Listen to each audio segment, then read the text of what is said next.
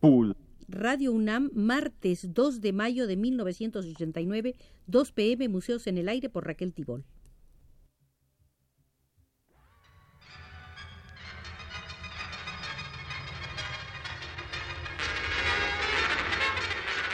Radio UNAM presenta Museos en el Aire.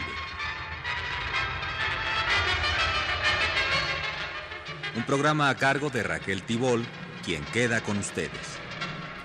Hoy volveremos, como lo hemos hecho en otras visitas, al Museo de la Escultura para visitar dos salas. Entraremos primero por la sala del escultor vasco Jorge Oteiza y después nos encaminaremos a la sala del escultor uruguayo Gonzalo Fonseca. Ambos tienen influencias del arte prehispánico.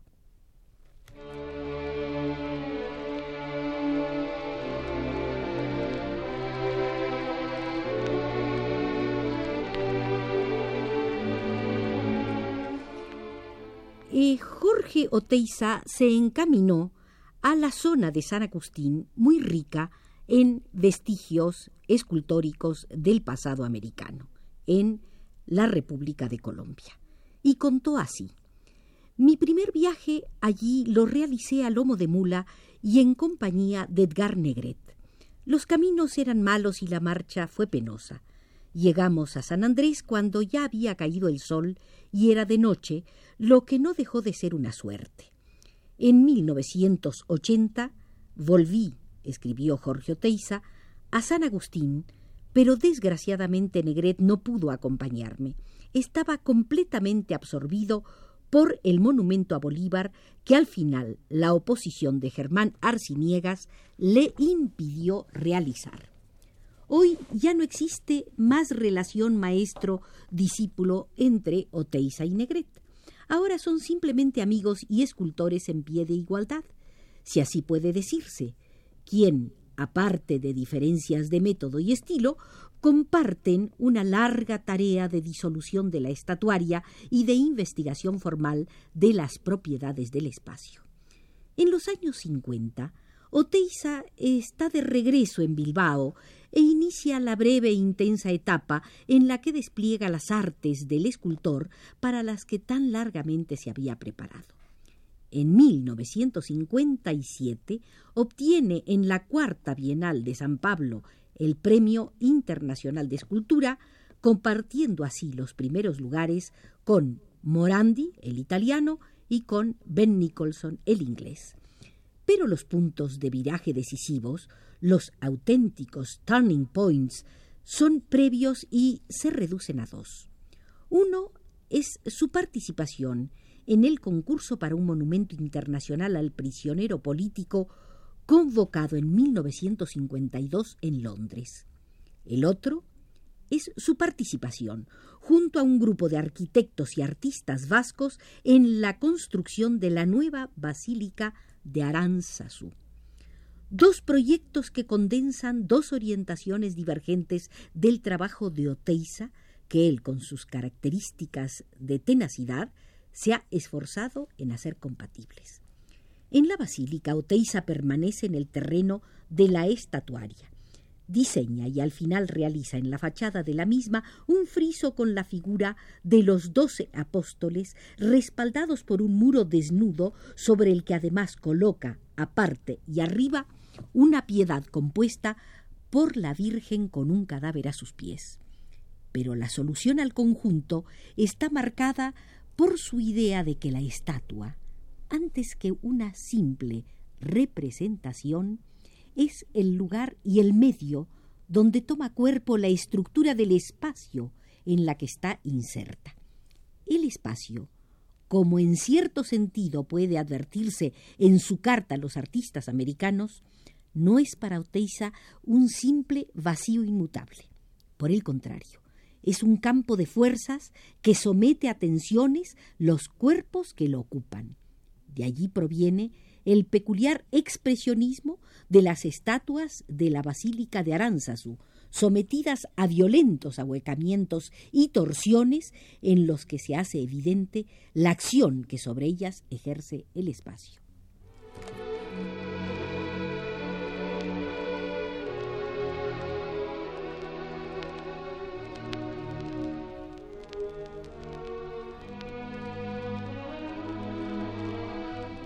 En el proyecto de monumento para el prisionero político, Oteiza actúa en una dirección.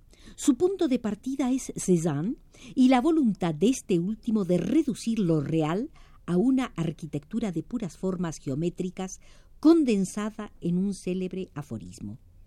Aquel hombre que allí veis no es un hombre, es un cilindro. Oteiza se plantea entonces al prisionero político desconocido como un cilindro y lo somete a un tipo de análisis cuyo paradigma es el análisis de laboratorio físico o químico que para responder por la naturaleza de algo lo somete a una serie controlada de transformaciones. En su caso, el cilindro termina convirtiéndose en un cilindro virtual cuya existencia depende enteramente de los altos monolitos de piedra tallada separados entre sí. La apertura de esta línea de trabajo llevará a Oteiza a recuperar a Mondrian y a Malevich, en quienes descubrirá los auténticos precursores de su arte. Ocuparse de su herencia, analizarla e intentar reformularla y refundarla es, en definitiva, el contenido principal de su trabajo de escultor en la plenitud de los años 50. Malevich le permitirá formular un paradigma, el de la unidad Malevich, precisamente. Y Mondrian le permitirá aclarar el concepto de espacio como desocupación, tan decisivo en sus investigaciones ulteriores que Xomin Badiola ha escrito en el texto del catálogo de la retrospectiva que le organizó España con gran acogida y que fue presentada en la Bienal de Venecia, ha escrito que el tema principal y más conocido en la obra de Oteiza es el de la desocupación del cubo. También a este diálogo con Mondrian se debe el que quizás sea el último trabajo importante de Oteiza, escultor.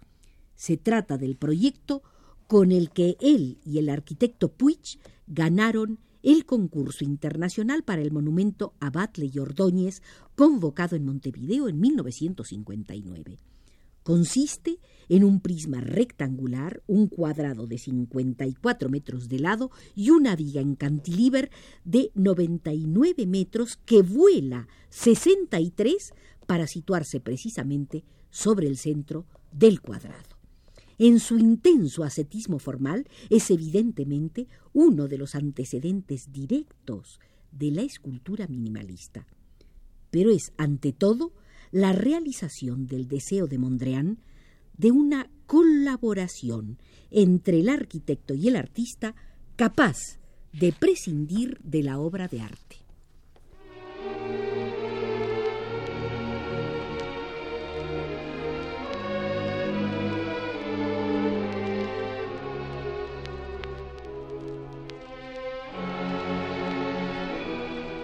Entremos ahora a la sala de Gonzalo Fonseca, escultor nacido en Montevideo en 1922 y que vive en Pietrasanta, Italia, y que puede ser considerado un artista solitario, un hombre que ama la soledad y la concentración en su trabajo.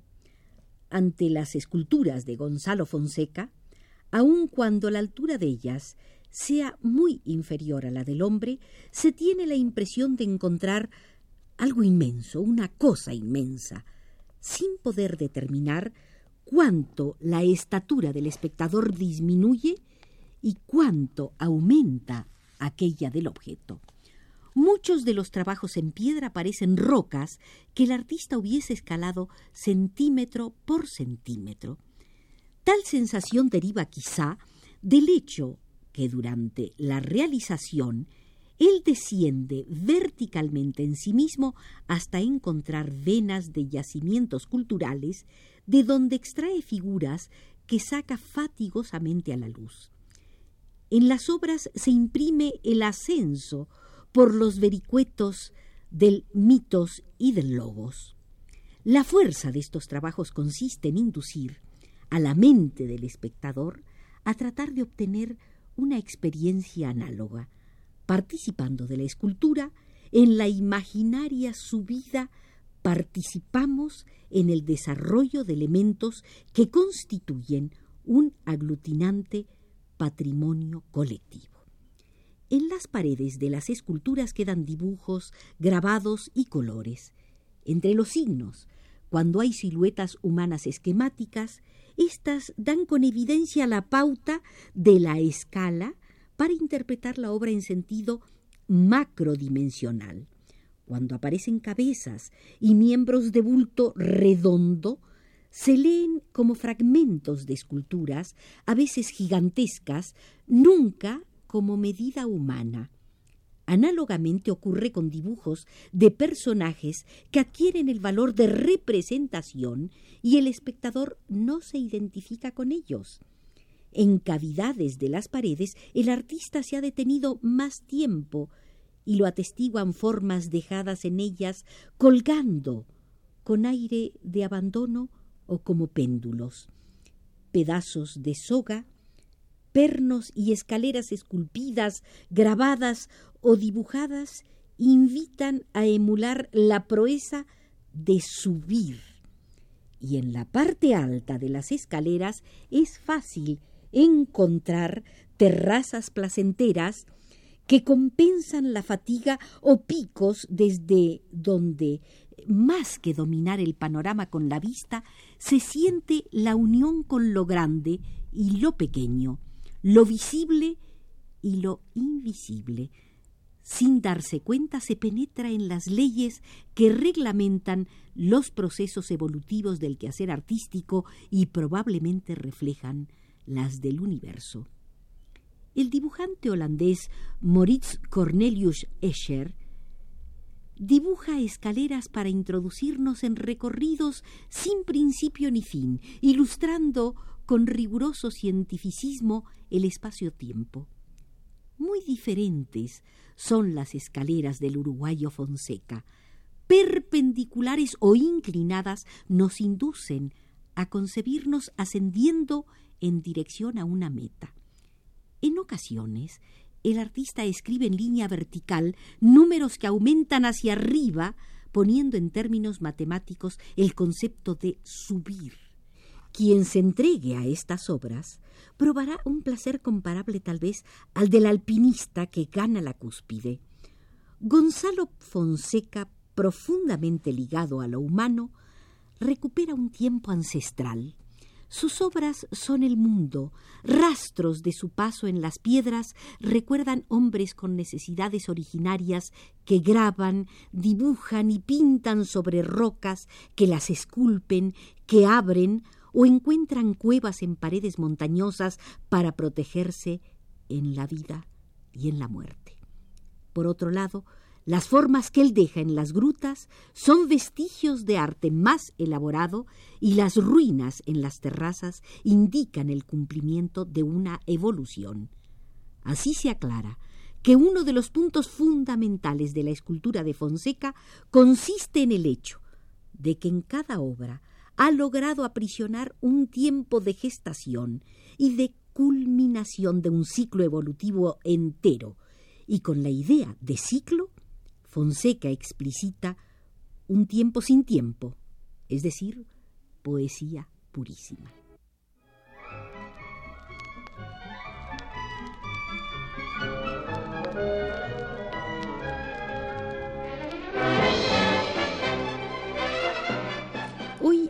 Visitado el Museo de la Escultura para detenernos en dos salas, la del escultor vasco Jorge Oteiza, donde fue nuestro guía Carlos Jiménez, y la del escultor uruguayo Gonzalo Fonseca, donde fue nuestro guía Samuel Montealegre. En todo este recorrido nos vigiló desde los controles Arturo Carro.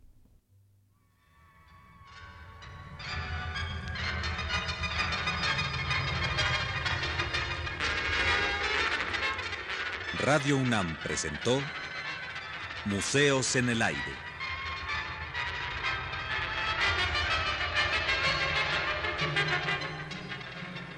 Un programa de Raquel Tibol.